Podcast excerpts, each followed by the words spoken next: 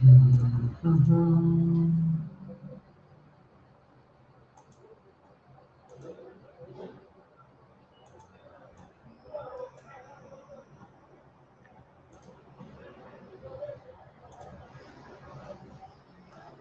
noite, pessoal. Boa noite. Estamos ao vivo aqui, nosso chat de quarta-feira, dia 17 de maio. Hoje vai ser a nossa quarta aula sobre fundos imobiliários. Quarta aula aí dessa nossa série sobre fundos imobiliários, hoje com assuntos muito importantes. Para quem não viu as outras três, elas estão salvas aqui no site, na Basta.com. Você acessa, acessa Basta.com, vou mostrar aqui para vocês, caminho para vocês encontrarem. Para que vocês possam é, ver as outras, todos aqueles que tiverem interesse.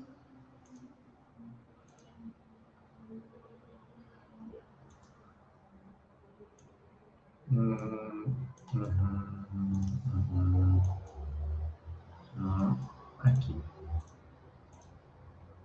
Para quem não conhece, essa é a Basta.com, um site sobre investimentos, saúde e qualidade de vida, ok? Aqui você quer ver uma série de vídeos sobre fundos imobiliários, você vai ver que no canto esquerdo vai ter aqui a parte, é... cadê aqui de vídeos? Mais embaixo, aqui, vídeos, imagens e ao vivo. Aí você vem aqui em séries e tem aqui FIIs iniciando aqui, ó, tem o FIIs iniciando e tem o cursos FIIs para iniciantes. Então, esse, esse daqui é a atualização desse curso FIIs para iniciantes. Você vem no curso FIIs para iniciantes, vem aqui na série Iniciando nos FIIs, que são vídeos é, mais diretos. Você vai ter tudo que você precisa para começar nos fundos imobiliários e para se aperfeiçoar é, nesses fundos, ok? Para você aprender como utilizar esses fundos para investir, como eles vão caber dentro do seu portfólio, a gente vai ter mais algumas aulas sobre esse assunto e vai encerrar aí com a análise de alguns fundos no final. A gente vai tratar de muita coisa. Então é isso. É, Para quem não me conhece, eu sou Fernando, moderador de renda fixa, fundos imobiliários e finanças pessoais aqui da Baster.com. Ok? Deixem um feedback aqui se o áudio, o vídeo tá bom. Como vocês sabem, eu gosto de esperar os 5, 6 primeiros minutos para o pessoal receber a notificação, é, ver que o vídeo começou e vir aí é, de informar aí sobre os, os vídeos aí, sobre os conteúdos, de informar se está tudo funcionando direitinho. Então, deixem o feedback aí, informem se está tudo funcionando direitinho, se vocês estão conseguindo estão conseguindo me ver aí, estão conseguindo ver a imagem, ouvir o som de maneira clara para que eu possa entrar no assunto de hoje, que são, são alguns assuntos interessantes. A gente vai falar sobre emissão de fundos imobiliários, sobre valor patrimonial, sobre contratos típicos e atípicos. Vai trazer alguns conteúdos para vocês entenderem um pouco melhor os fundos imobiliários. Então, a gente vai falar um pouquinho sobre isso é, na hora que vocês é, entrarem aí, me informarem.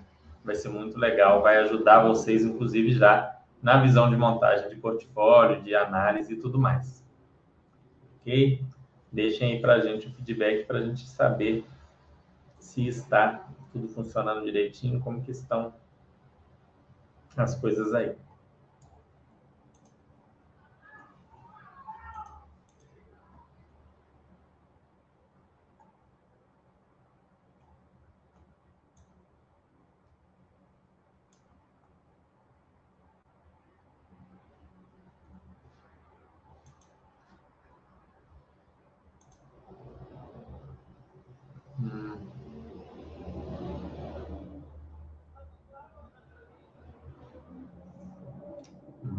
Pessoal.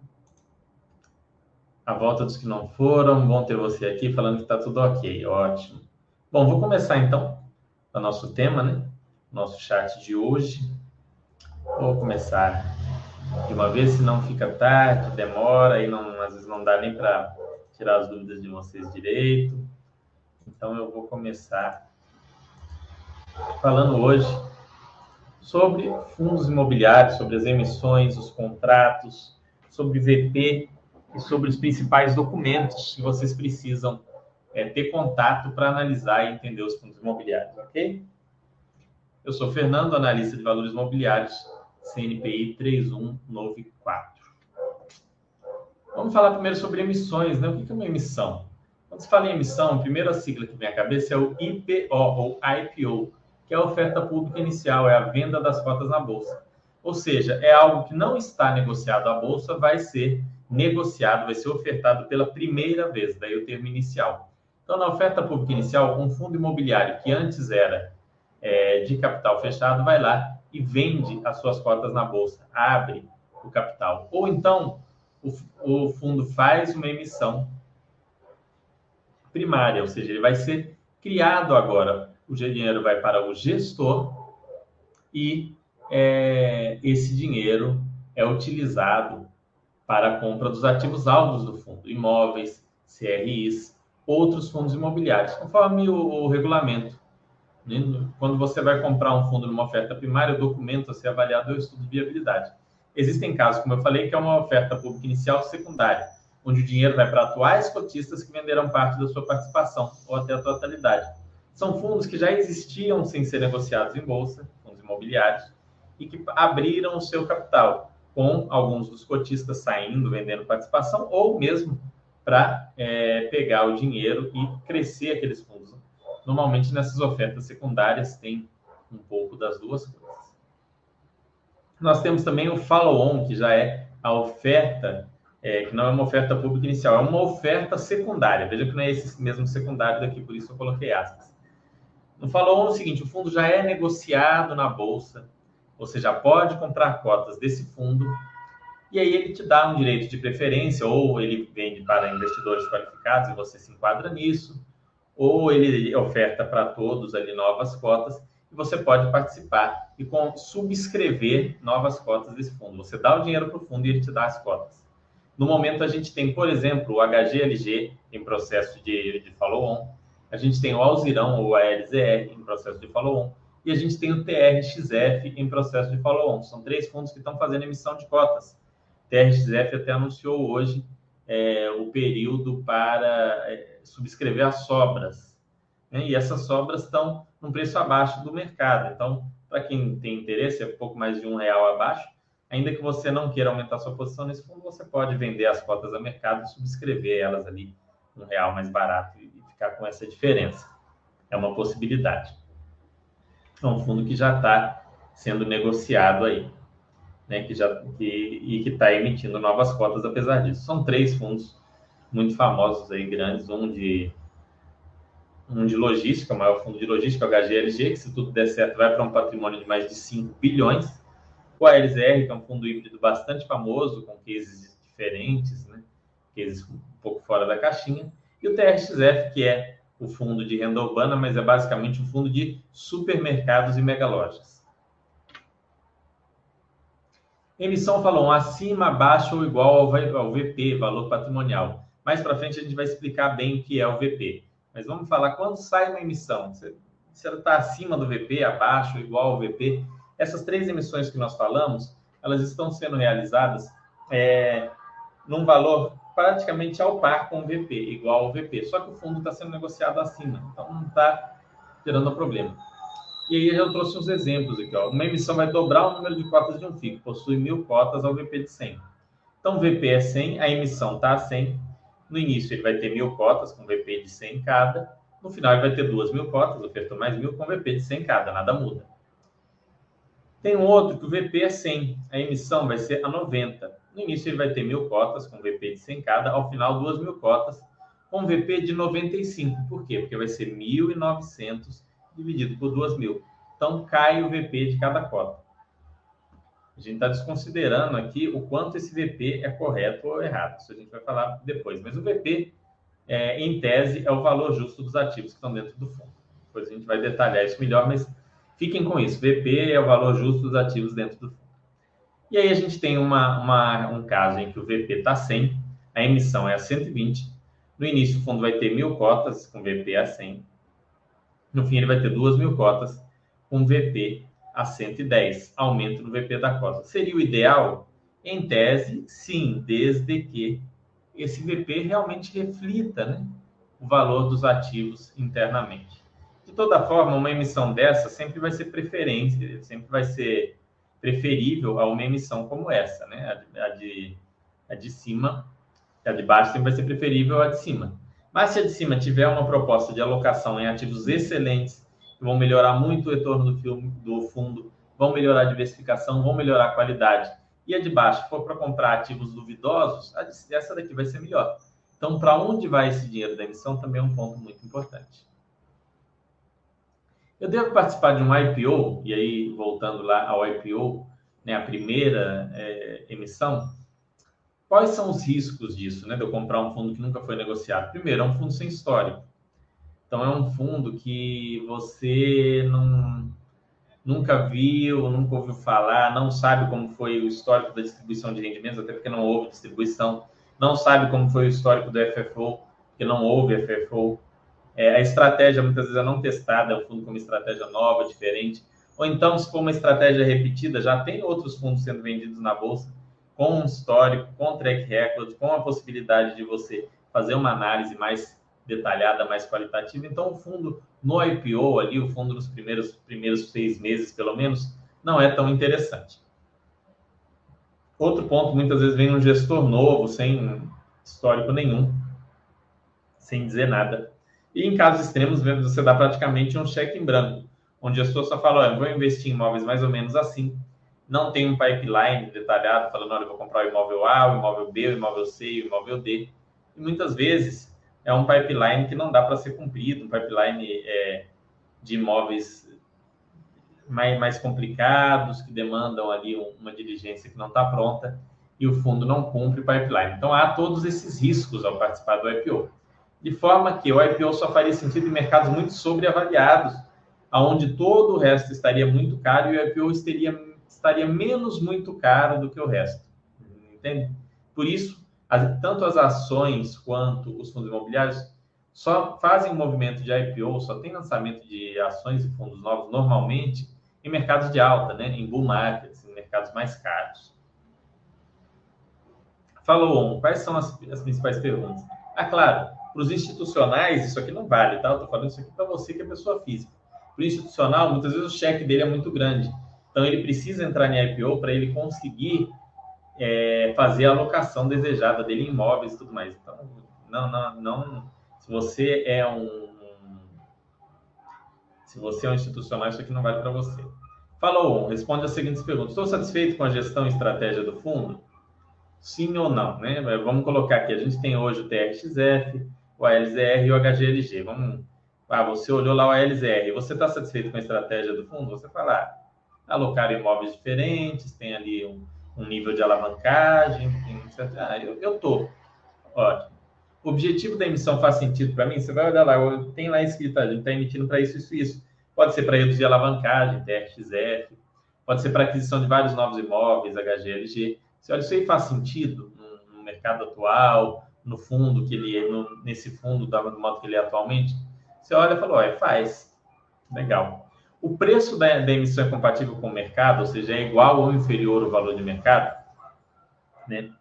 Pode ser igual no sentido de muito próximo, inferior, mas num valor mais caro, não faz muito sentido para você, pessoa física.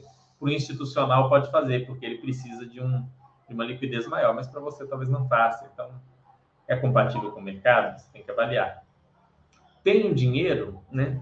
É, para participar dessa emissão, porque às vezes você concluiu tudo aqui, ah, não, tá tudo certo, vou participar, mas não tem dinheiro. Mas não tem dinheiro, não dá. Né? Não tem dinheiro, não, não tem como participar. Você vai ter que arrumar dinheiro em algum lugar. Então, se você tem dinheiro para participar, você pode participar. Se você não tem, não participe. Aportar nesse FII desequilibraria muito a minha carteira? Um aporte nesse fundo de investimento imobiliário tornaria, deixaria sua carteira mais desequilibrada ou não? Ou a carteira manteria o equilíbrio, até ganharia mais equilíbrio, dependendo se ele for um dos fundos de menor proporção na sua carteira. Então você tem que avaliar isso aí, faz sentido ou não, e por que faz sentido ou não aportar nesse fundo imobiliário é, em termos de qualidade e de, é, e de equilíbrio na carteira como um todo. Tá? Muito provavelmente, como quando você vai participar, é um direito de preferência, você já tem o fundo. Então, você gosta do fundo, você está é, tá satisfeito com a gestão e com a estratégia geral. O objetivo da emissão, você tem que dar uma olhadinha, mas se você confia naquela gestão e tudo mais, você provavelmente também vai, vai, vai estar satisfeito. O que vai ter questão mais vai ser o 3 e o 4, que é o que normalmente você vai ter que analisar. E aí vamos falar um pouquinho sobre contratos de locação. Ficou um pouco fora de ordem, eu deveria ter falado de VP primeiro. Mas enfim, vamos falar de contratos de locação antes. Depois é, eu volto no, no valor patrimonial. E valor patrimonial é um assunto que, que vale para muita coisa. Os contratos de locação têm três tipos: contrato típico, atípico e contrato com participação. Principalmente isso é o que a gente mais vê. Os contratos típicos são contratos normalmente de cinco anos, com multas pequenas e revisionais a cada três anos. Então, no ano zero tem o início do contrato, no ano três tem uma revisional do contrato, aquela revisional onde vai ter uma renegociação do preço do aluguel, ver se o aluguel é compatível com o mercado, é compatível com aquilo que é, que é pago no mercado imobiliário. E após cinco anos tem o fim do contrato, pode ser feito um novo contrato de mais cinco anos e, e, e assim em diante. É feita uma nova negociação, uma nova rodada de negociação e por aí em diante.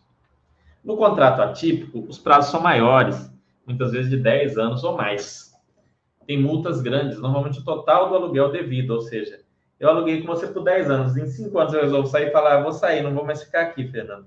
falo, tudo bem, mas você vai ter que me pagar os 5 anos restantes de aluguel multas bastante pesadas, normalmente cobertas né, por, por securitizadoras, enfim, por securitizadoras, não, por seguradoras, por títulos de, de seguro de aluguel.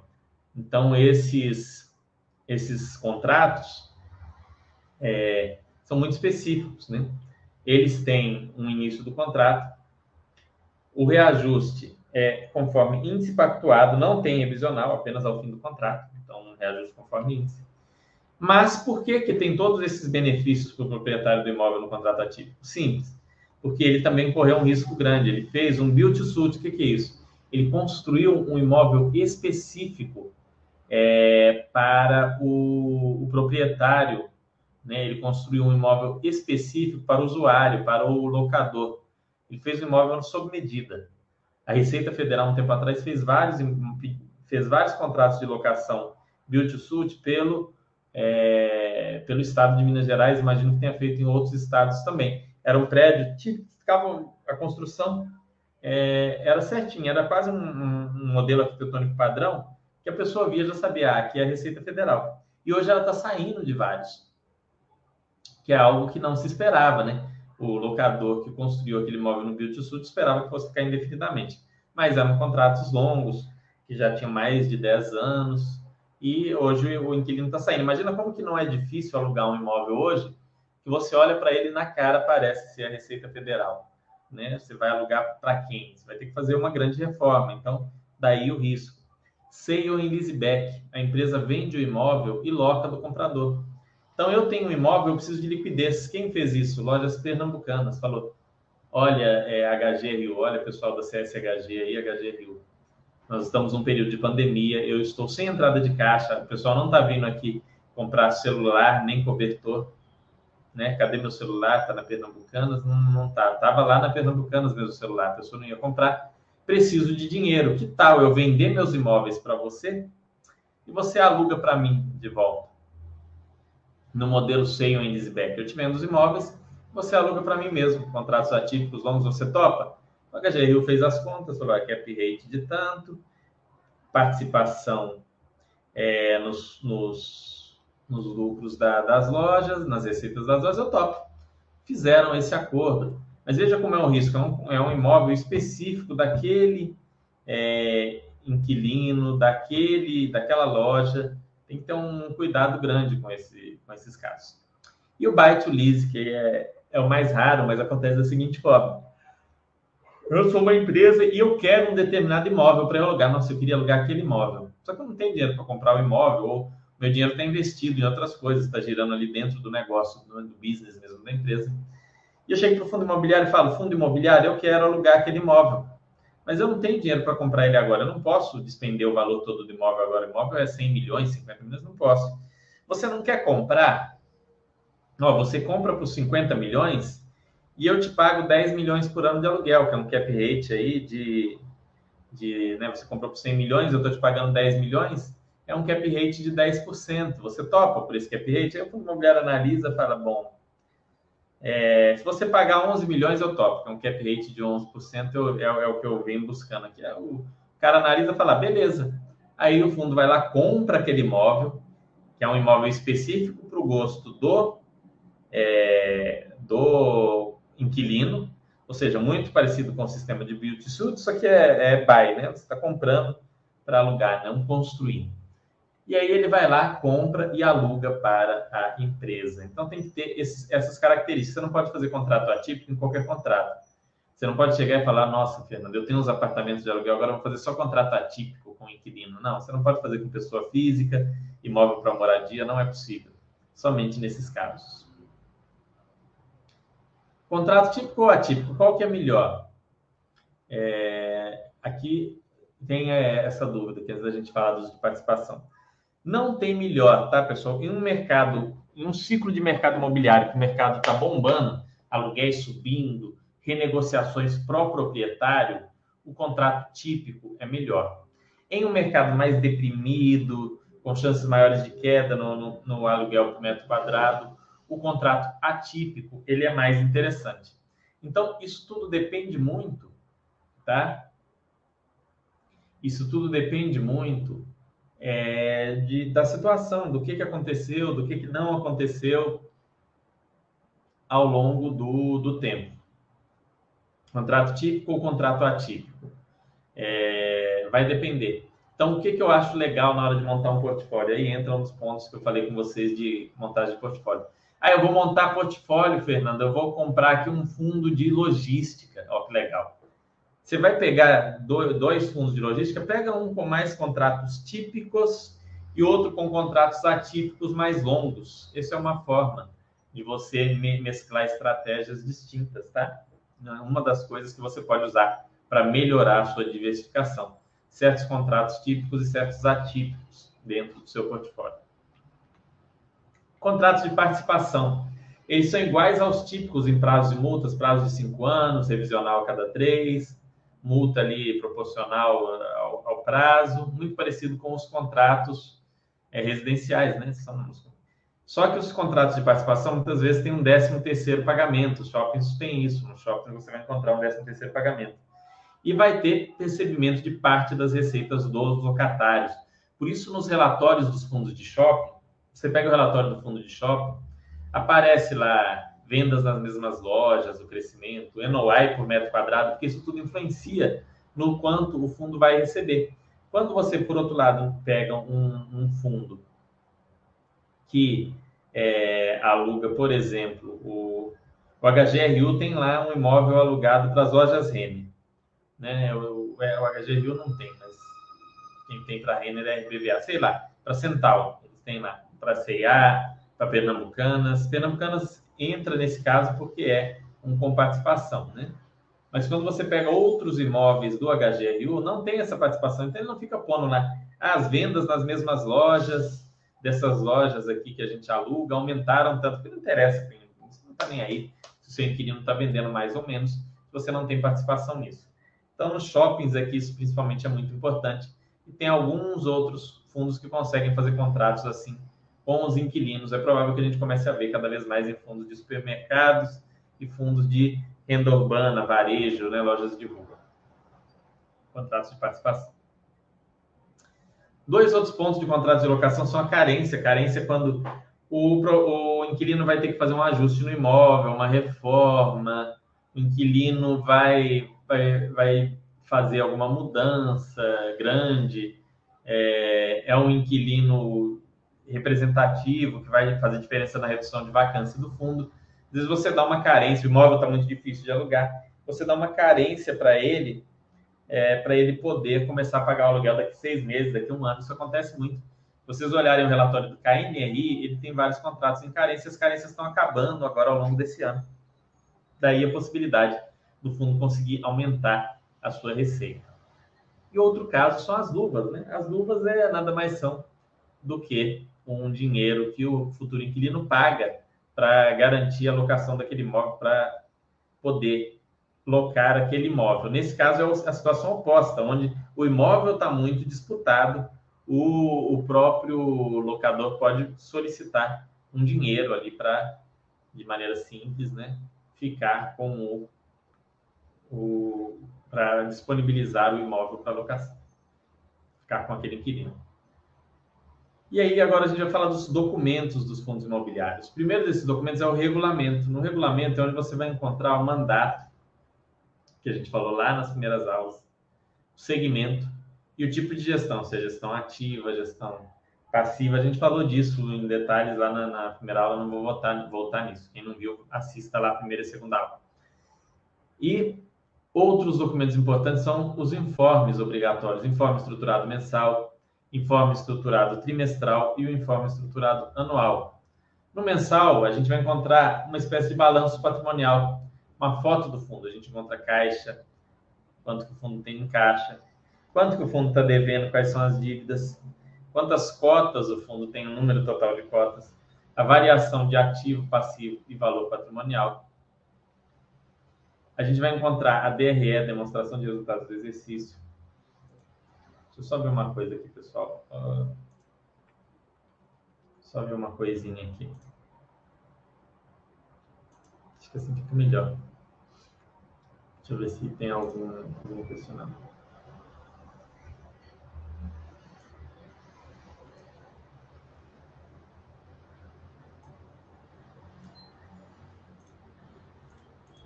Depois eu vou responder as dúvidas. Vamos dar sequência aqui, eu já respondo vocês, ok? Vão deixando as perguntas aí, podem deixar as perguntas. Então vamos lá.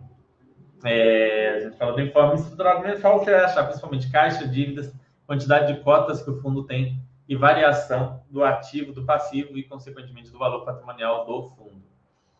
O informe estruturado trimestral, DRE, né, né, demonstração de resultados exercícios, vencimento dos contratos, o indexador dos contratos, o que tem nesse fundo, se tem cotas de FII, CRI, ações, situação de eventuais obras que estão ocorrendo e o descasamento entre o regime de caixa e competência ali vai estar trabalhado ali no informe estruturado trimestral. No informe estruturado anual vai ter o valor contábil dos ativos, né? Que eles fazem as avaliações.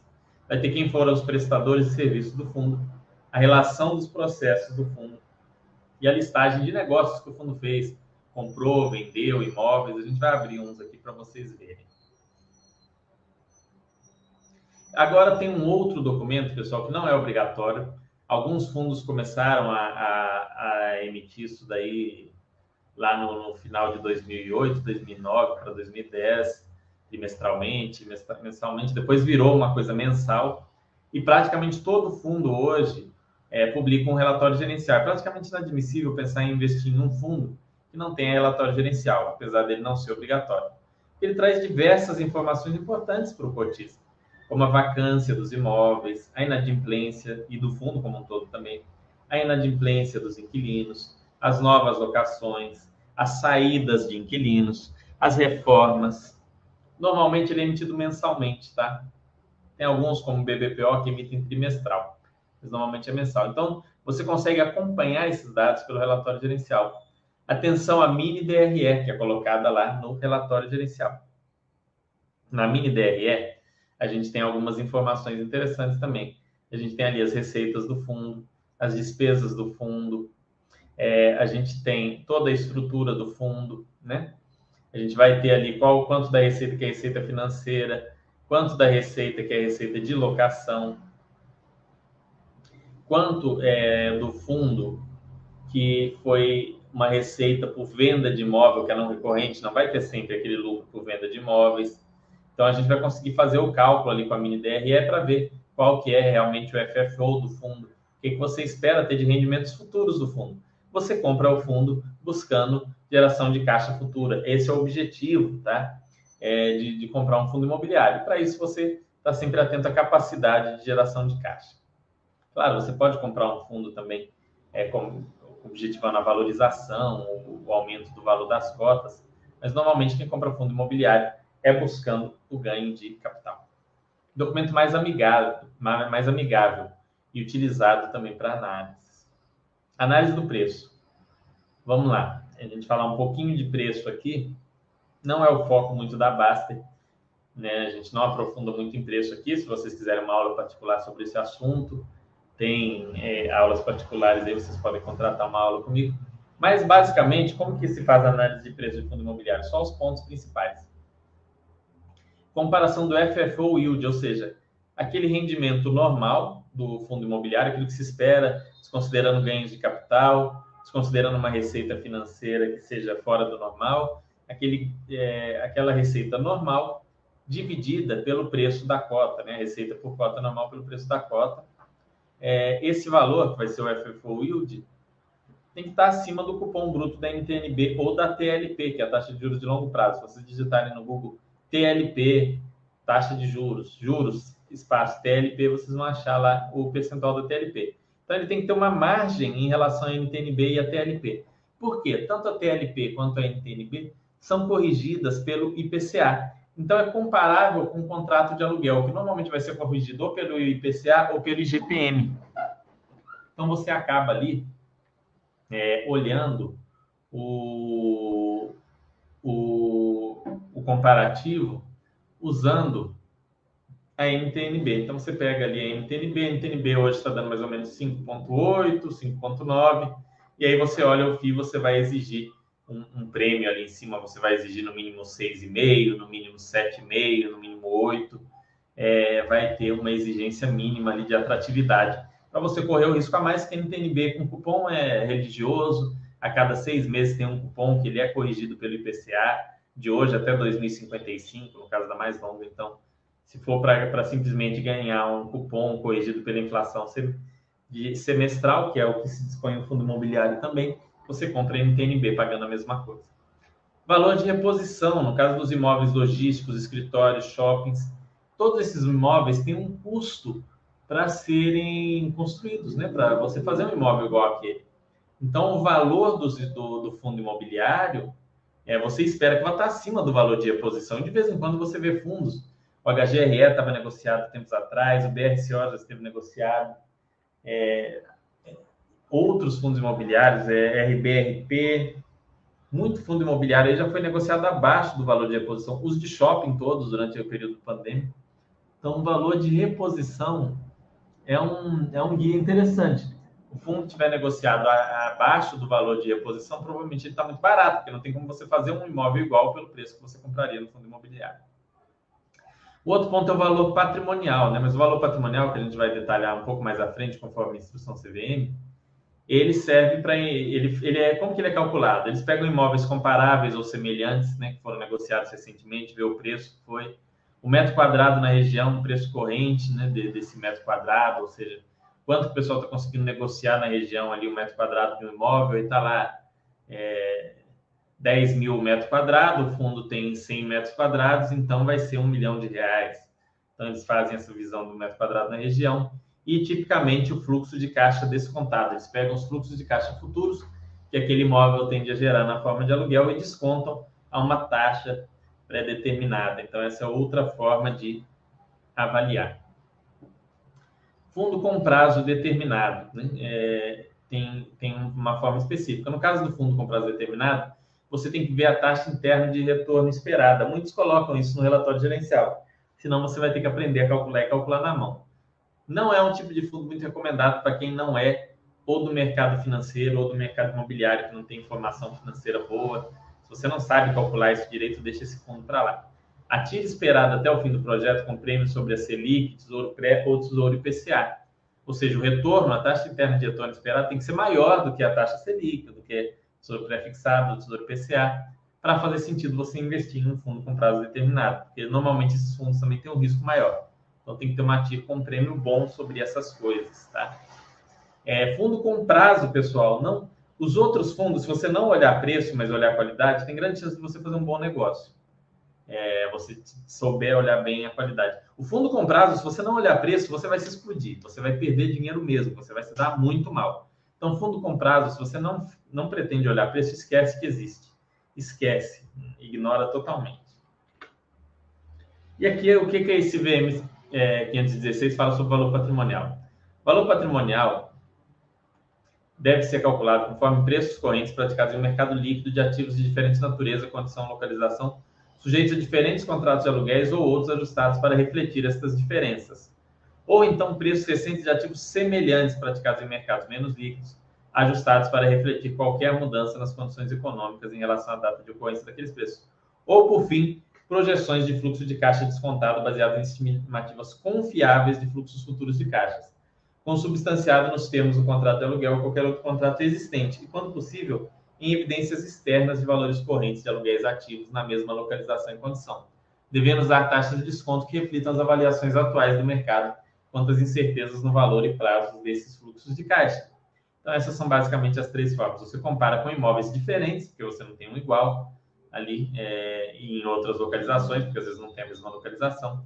Compara com imóveis iguais ou parecidos, menos líquidos, como é que eles, que eles estão, e faz essas projeções de fluxo de caixa descontado. É, os fundos muitas vezes publicam é, as avaliações específicas dos imóveis, principalmente os fundos mono. Vale a pena vocês darem uma lida em um, pelo menos para entender como isso funciona. Estudem, né, pessoal? Estude. Antes de comprar um fundo, estude, adote premissas, né? O pessoal que faz o cálculo do VP, eles adotam premissas, você tem que adotar. Ah, só um pouquinho, antes de falar sobre isso, leia os relatórios gerenciais, leia todos os relatórios gerenciais dos últimos 6 a 12 meses, pelo menos, tire as dúvidas com o gestor. Valor patrimonial, falei isso com vocês na, na aula anterior, mas é bom destacar. Para FOF, ele é sagrado. Você não deve comprar FOF acima do valor patrimonial, tá? Fundo de fundo. Nenhuma hipótese.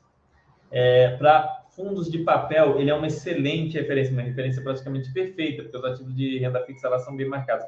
Então, você também não deve tolerar pagar um valor muito acima do valor patrimonial. Um pouco acima, talvez, dependendo do caso, pode ser, mas muito acima, jamais, no caso do fundo de papel do fundo de CRIs, ok? Então é isso. Você tem que ter isso em mente na hora de ver o valor patrimonial. O, fundo, o valor patrimonial de imóveis não é perfeito, até porque essas métricas aí não são perfeitas. Mas também algo que descolhe de maneira absurda é, é para levantar a orelha. Não significa que você não possa comprar, mas você tem que olhar com mais cuidado. Então é isso aí, vamos tirar as dúvidas de vocês para a gente terminar a aula de hoje aí esse VP ficou um pouco fora de ordem aqui, né, com os contratos. Eu devia ter deixado essa parte dos contratos típico e atípico para o final. Mas depois eu altero uma outra vez essa aula. Vou dar uma, uma corrigida depois aqui. Vamos ver agora as dúvidas de vocês, ver o que, que vocês estão falando, para a gente bolar um projeto aí de investimento para vocês, para a gente começar a preparar vocês para escolher os fundos imobiliários. A gente vai falar de montagem de carteira, de riscos envolvidos, vai ser bem legal nas próximas aulas. Vamos ver aqui, grande Tati, sempre aqui conosco. HGLG já é grande, vai ficar gigante. Acho que, ele, se não me engano, ele vai virar o maior fundo de tijolo da Bolsa. Quer ver? Eu vou confirmar isso agora. Só olhar o tamanho do KNRI que é o maior fundo de tijolo hoje. Tenho quase certeza que vai ficar maior. Quase certeza, não é certeza absoluta.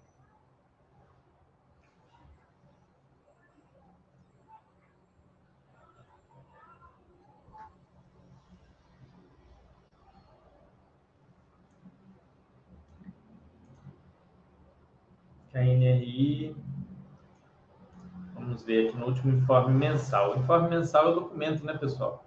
Ah, eu quero olhar o tamanho do fundo, Fernando. Como é que eu faço? Ah, você pode ir no relatório gerencial, normalmente tem logo no começo, mas se você abrir um informe mensal, você vai ver ali falando o valor. Ó, o valor do, do ativo do KNRI é 4 bilhões 229 milhões. Ou seja, se o HGLG chegar a 5 bilhões, ele vai ser o maior fundo de tijolo da Bolsa. Ok? Com o maior ativo da Bolsa. Nos FIIs já teve algum imóvel build que não deu certo, que o inquilino não tenha honrado o contrato? Teve sim a volta dos que não foram. Agora eu tenho que lembrar se é o RBRD ou o FIP, que passou pela situação da, da falência da líder. Dá uma olhadinha. Teve, teve outros casos, mas o que me vem mais à cabeça é esse. A líder. É, não, não, na verdade, não foi nem BTS, né? foi um contrato atípico. Eu acho que era Seio e Lisbeck. BTS construiu e aí deu ruim, não me lembro. Não, de BTS mesmo, de construir o imóvel, eu não me lembro. Até porque BTS não é tão comum, mas como sei, o Elisbeck. BTS que deu errado, não me veio nenhuma cabeça, deve ter, mas eu não, não me lembro, honestamente. É... Digam aí, deixem, deixem aí dúvidas para a gente poder esclarecer, para encerrar o nosso chat.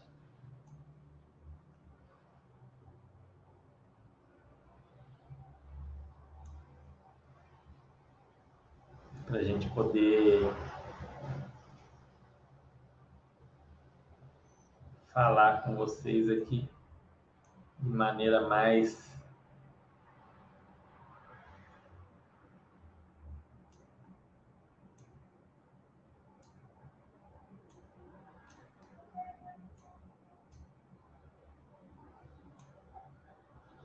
de maneira mais clara aí e é uma chance de vocês tirarem as dúvidas. Aproveitem, porque nem sempre dá tempo, nem sempre tem os assuntos. Deixem aí as dúvidas de vocês, pessoal. Esse caso do VP, né, falando um pouco mais sobre o VP aí, que é um, é um ponto bem, bem interessante. É, é muito importante vocês terem noção dessas coisas que eu falei do quanto o VP faz diferença, por exemplo, num, num fundo de, de fundos, o VP é o valor de mercado dos fundos que estão dentro dele. Então, não tem pé nem cabeça você comprar é, um fundo de fundos por um valor acima do, do valor patrimonial. Mas isso acontece em mercados aquecidos, em que o fundo de fundos começa a vender suas participações e entregar resultados ali muito altos.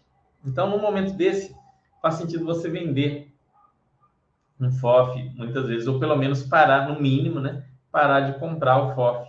Fundo de CRI também, em algum momento de mercado muito aquecido, que ele esteja muito acima do valor patrimonial, faz sentido você, pelo menos, parar de comprar, ainda que você não vá vendê-lo. Né? Isso aí é um ponto que você precisa ter em mente quando vai investir. Muita gente não tem, acaba comprando fundos muito sobreavaliados. Isso em fundo de prazo é, é muito mais grave, porque o fundo acaba você recebeu, às vezes, um valor menor do que o valor que você é, que você investiu. Recentemente eu fiz um, um chat só sobre o KIMP, que era, que era falando disso. Que era só falando disso. É, eu, eu acho que vale muito a pena vocês darem uma olhadinha nesse chat que era um fundo de prazo que estava sendo negociado acima do valor que o fundo iria devolver para os cotistas. Então, assim, se as pessoas estão com essa visão, é porque realmente é, ele, ele acaba se, se lascando, né? Ele não lê ali nenhum relatório gerencial sequer para comprar o fundo. O último relatório gerencial é obrigatório de você ler sempre antes de fazer um aporte em um fundo. Ah, vou comprar um fundo que eu já tenho em carteira, já conheço antes de fazer o aporte, leia o último relatório gerencial, ou pelo menos o resumo que eu faço desse relatório. Eu faço aqui resumo da, da maior parte dos relatórios gerenciais. Então, assim, o sujeito vai comprar um carro, ele pesquisa consumo, ele pesquisa manutenção, ele pesquisa o 0 a 100, ele pesquisa como que o carro se comporta em curvas, como que o carro se comporta na terra, como que o carro é para família, se ele tem filhos, é, como que o carro vai ser para a esposa dele poder dirigir, para ela poder às vezes ela é menorzinha, ele quer ver se ela vai ter uma boa visibilidade, ele olha tudo. Ele vai comprar um fundo imobiliário, uma ação, ele olha só, ele às vezes segue a dica do que alguém comentou no ônibus ou no trabalho, ao invés de se der o trabalho de ler um documento sequer, ele vai no papo de alguém que ele conheceu ontem, ou de um, de um sujeito que trabalha lá com ele e, e tem alguma familiaridade com bolsa. Então, parem com isso, pelo amor de Deus, parem com isso, parem com essa bosta estudem, né? pesquisem antes de fazer o investimento. Entendam o que está acontecendo. Isso é muito importante. Vamos ver aí se vocês deixaram mais dúvidas. Sabe dizer se empresa do Simples pode ter FII e não desenquadrar? Não sei, Gernauer, mas isso não faz nenhum sentido, tá? Uma, você, como pessoa física, o rendimento é isento. O rendimento dos fundos imobiliários. A empresa do Simples, se ela comprar fundo imobiliário, ela vai pagar ela vai, ela vai ser tributada em cima do, do, daqueles rendimentos também vai entrar na base de cálculo dos rendimentos da empresa. Então, assim, não faz sentido comprar fundo imobiliário através de PJ, tá, pessoal? Nenhum sentido, nenhum sentido. Comprar fundo imobiliário por PJ. A não ser que seja uma PJ específica de, de investimentos e por algum motivo, mas de maneira geral não faz sentido. Não é uma ideia boa. Ótima analogia ao inverso. Qual, qual das analogias, Saito? Saito-san, pessoal que gosta mesmo de anime, né? Itachi, Saito. Vai sair o remake do, do anime de Samurai X. Eu espero que seja muito bom. Vamos esperar para ver, né? O que, eles vão fazer. Se vai dar para assistir aí. O, a história é bem legal. Vamos ver se eles trabalham aí pontos não tão explorados. É rolo, né? Pois é, Janal, é, é rolo, porque assim, você vai pagar imposto de renda num negócio que em tese você poderia ser isento, desde que você tenha menos de 10% do fundo imobiliário, você não paga imposto de renda sobre o rendimento como pessoa física.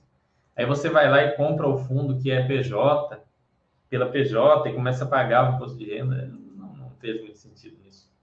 Né? Tem que ser um rolo mesmo. É isso, pessoal. Mais alguma dúvida? Mais algum algum ponto, algum questionamento. Se tiverem, podem perguntar qualquer coisa. A gente está aberto aqui para isso, para esclarecer as dúvidas, para que vocês façam as escolhas mais assertivas possíveis em relação aos seus investimentos daqui para frente.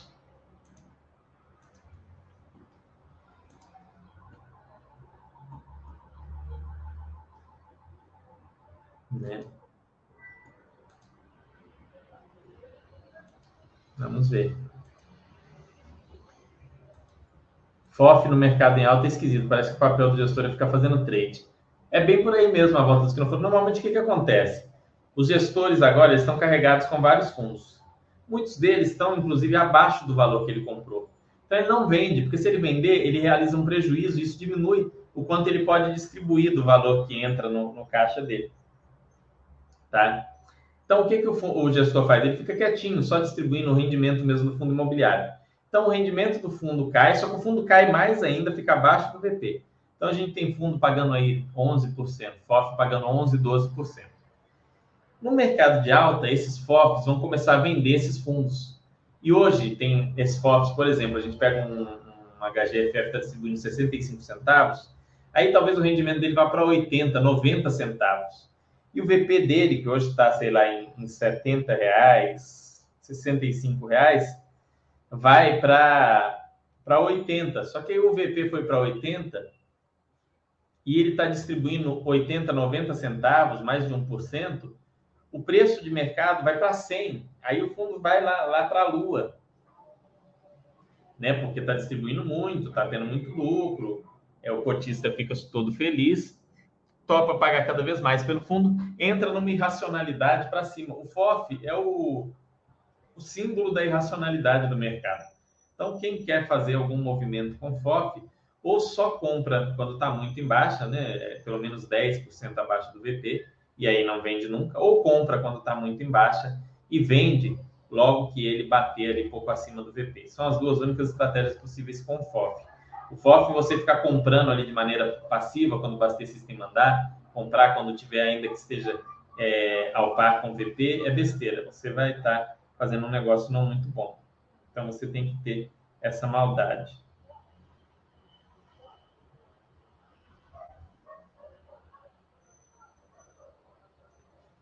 Vamos ver se vocês têm alguma outra dúvida. Né, isso é uma estratégia muito eficaz com o FOF. Eu, eu, não, eu não vi como que o que o retorno que, o, que um cotista médio teria só fazendo essa estratégia, mas eu tenho certeza que bateria o IFIX com uma certa facilidade, só fazendo isso que eu falei.